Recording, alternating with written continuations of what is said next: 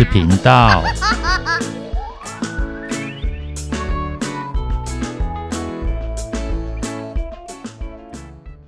欢迎收听《不想说故事》，鸡小妹与神秘海洋第四十三集。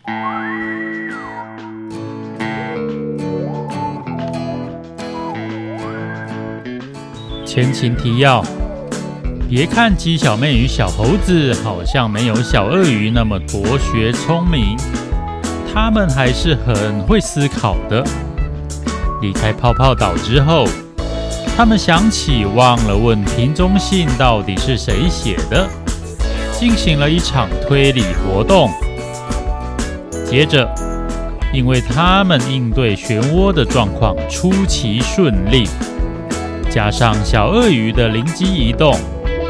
他们开始相信，所谓的通道并不是用看的，而是靠神奇的第六感感觉出来的。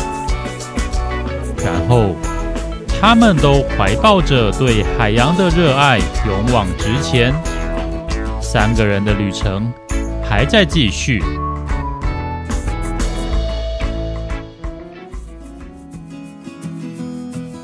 过去几天。吉小妹号上的成员努力绕过一个又一个漩涡，偶尔还得应付出其不意在水底下妨碍的乱流。先前对于通道的体会给予他们极大的自信，加上有着驾轻就熟的体验，不知不觉中，漩涡海对他们来说已经变得不那么令人恐惧了。是个厉害的吧？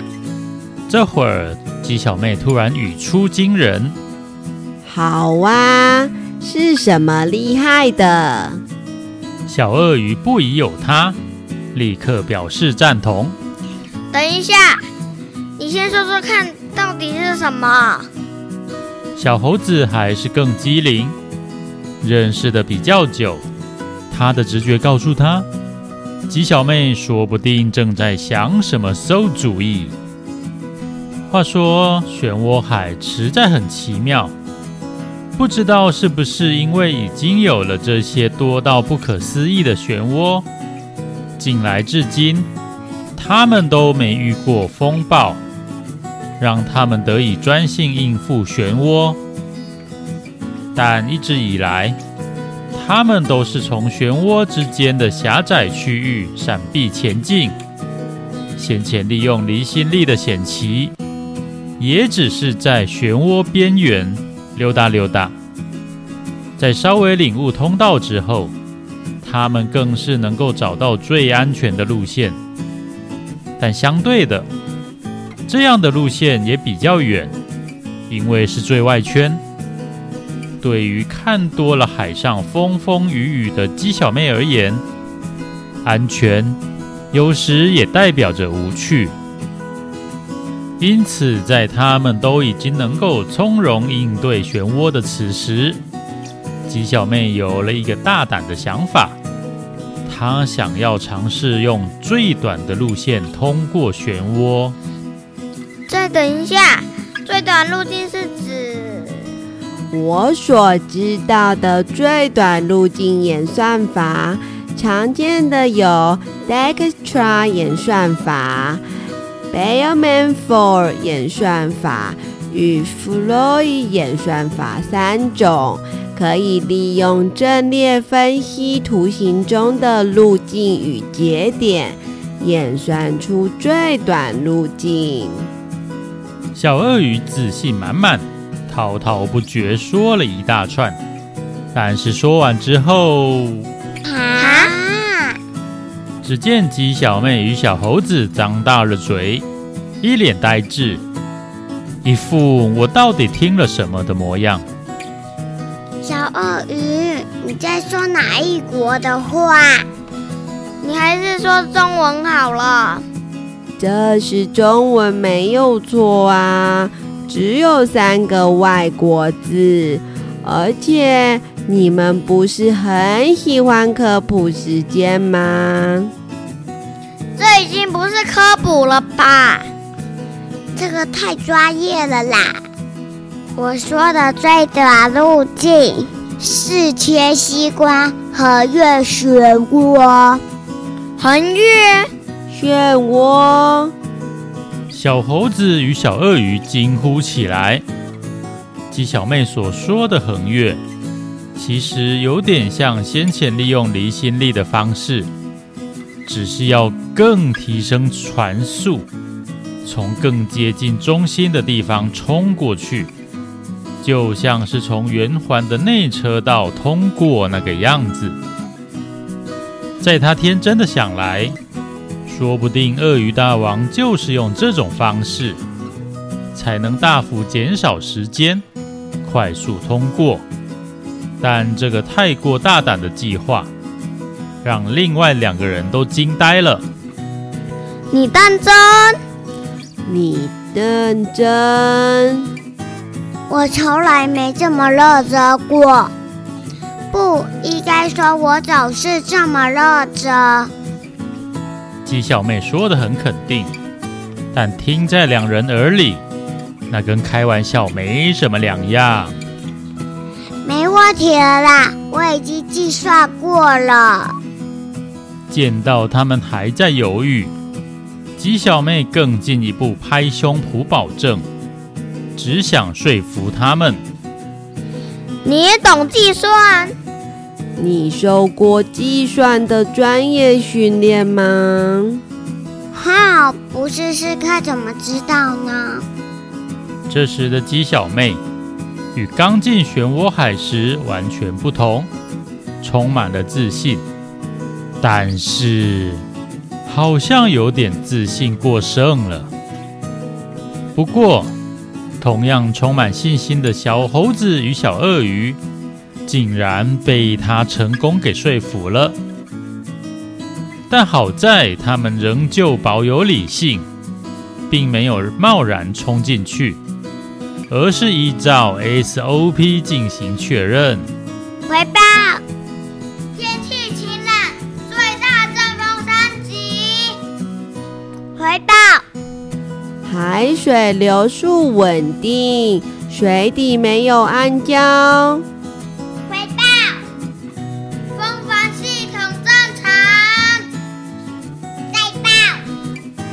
船桨坚固，没有损伤。很好，转向系统也完全正常。我们出发吧。收到。这时，挡在他们面前是一个中等大小的漩涡。他们依照计划提升船速冲了进去。第一次的尝试，他们并没有过于深入。只是比先前更往内圈移动，他们进行得相当顺利。虽然越内圈水流越急，船速一下子又更提升了，把他们都吓了一跳。但这毕竟还是在预料之中，他们小心应对，没让吉小妹号失控。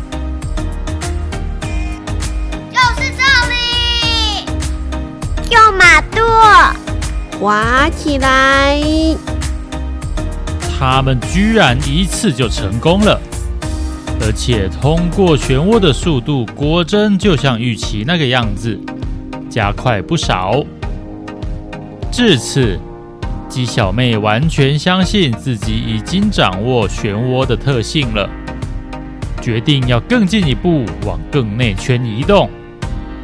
这么一来，就几乎是走直线了，那绝对是最短路径。另外两人虽然觉得有些不妥，但成功的体验足以让他们忽略这一点疑虑。于是，下一个漩涡，他们真的就打算直接从中心附近的最内车道一冲而过。别喘气中心，就没问题了。这是鸡小妹的判断。然而，自信过剩的她犯了一个致命错误。顺着漩涡绕，无论是外圈还是内圈，都还是顺着水流前进。但是切西瓜横越，水流却会从侧边撞过来。但是他们仍旧依照先前的理论，提高船速冲过去。当意识到不对的时候，船头已经完全进入漩涡里，而激烈的水流猛然撞击着船头侧边，让船开始打转起来。啊，怎么回事？待在桅杆上的小猴子首当其冲，他差点被摔了下来。咦，小妹，情况好像不太对耶。小鳄鱼几乎要吓傻了，它的声音在颤抖。这怎么会这样呢？鸡小妹一下子也慌了。这的确和前一次不一样，也和他所想象的完全不同。但此时，他也只能使劲抓紧船舵，试着把船抓回正确的方向。然而，在漩涡中失控的船只，绝对不是那么好掌控回来的。只见姬小妹号像是一片激流中的孤叶，乱晃乱飘，船身一直大幅倾倒，险象环生。收发，打开来支援！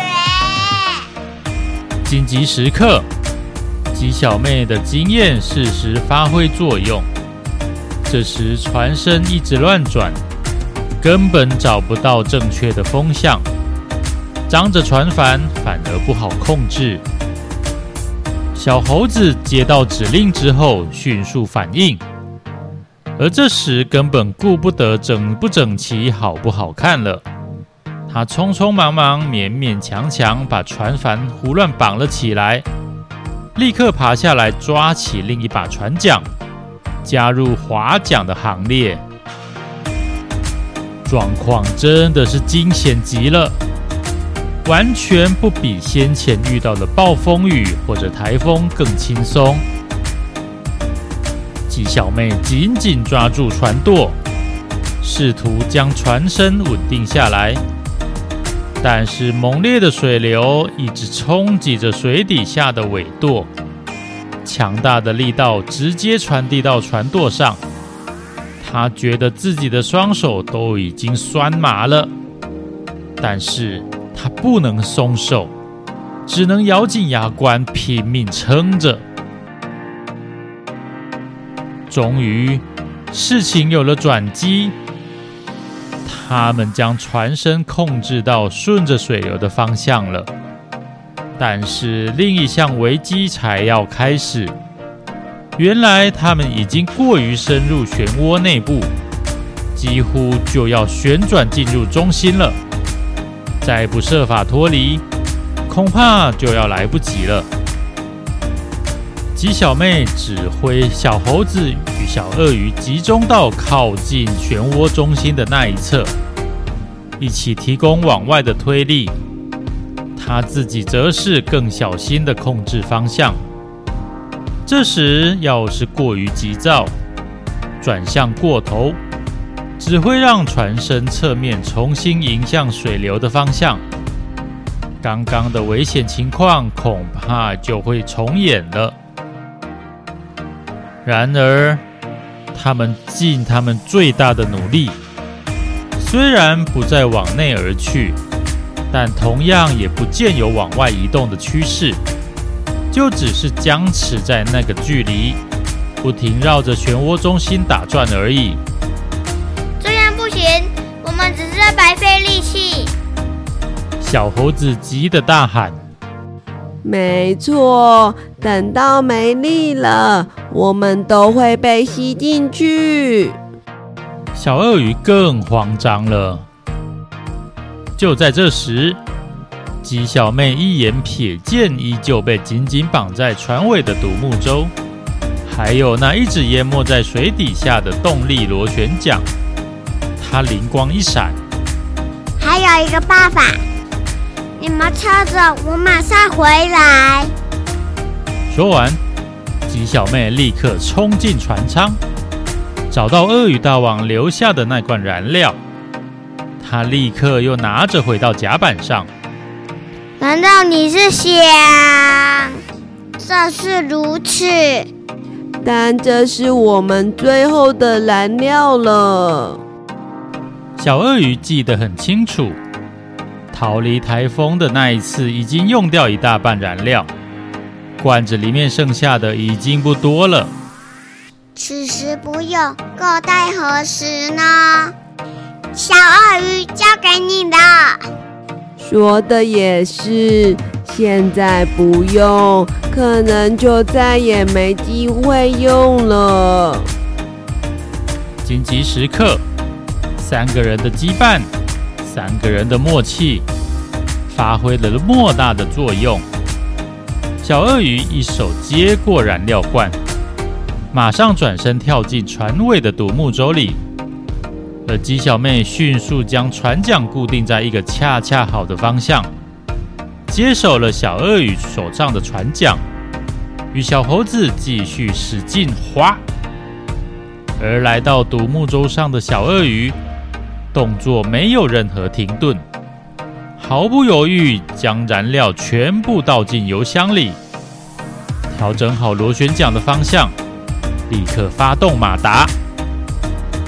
随着马达的怒吼声响起，鸡小妹与小猴子也不甘示弱，一起发出怒吼，用尽最后的力量。一、二、划！这个最终策略果然见效了，有了动力马达的帮忙，鸡小妹号逐渐往漩涡外面移动，最后终于来到最外圈了。但就在这个时候，马达的运转突然变得不太顺畅。他们都知道，燃料已经见底了，如果不能把握最后的机会，就真的是最后了！划起来，冲出去！啊！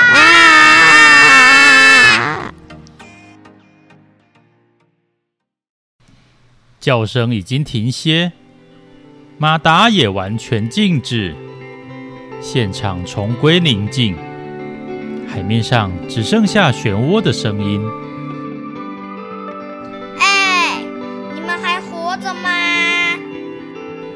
小猴子躺在甲板上，说话有气无力。最后关头，他们总算及时逃出漩涡，然后立刻下锚。当然，你在说什么废话？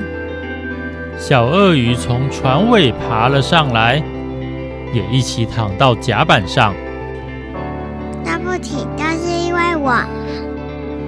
虽然没有躺平，但同样累瘫在驾驶座上的鸡小妹也开口了。她深深感到懊悔，身为航海经验最丰富的船长，明明应该最清楚海上有多危险，竟然会如此得意忘形，让其他人也一起陷入险境。小猴子和小鳄鱼并没有回应，鸡小妹完全理解，他们确实有理由生气。毕竟，这一切确实都是因为他自己异想天开，想挑战漩涡才造成的。而小猴子和小鳄鱼又何尝能够轻易释怀呢？毕竟。比起先前的几次危机，他们这次都深深感受到自己从没那么生死一瞬。不过，这时他们都已经累惨了，只想好好休息。有什么话，之后再说吧。而究竟他们真正的想法是什么呢？三个人的团队会就此分崩离析吗？让我们拭目以待吧。拜拜。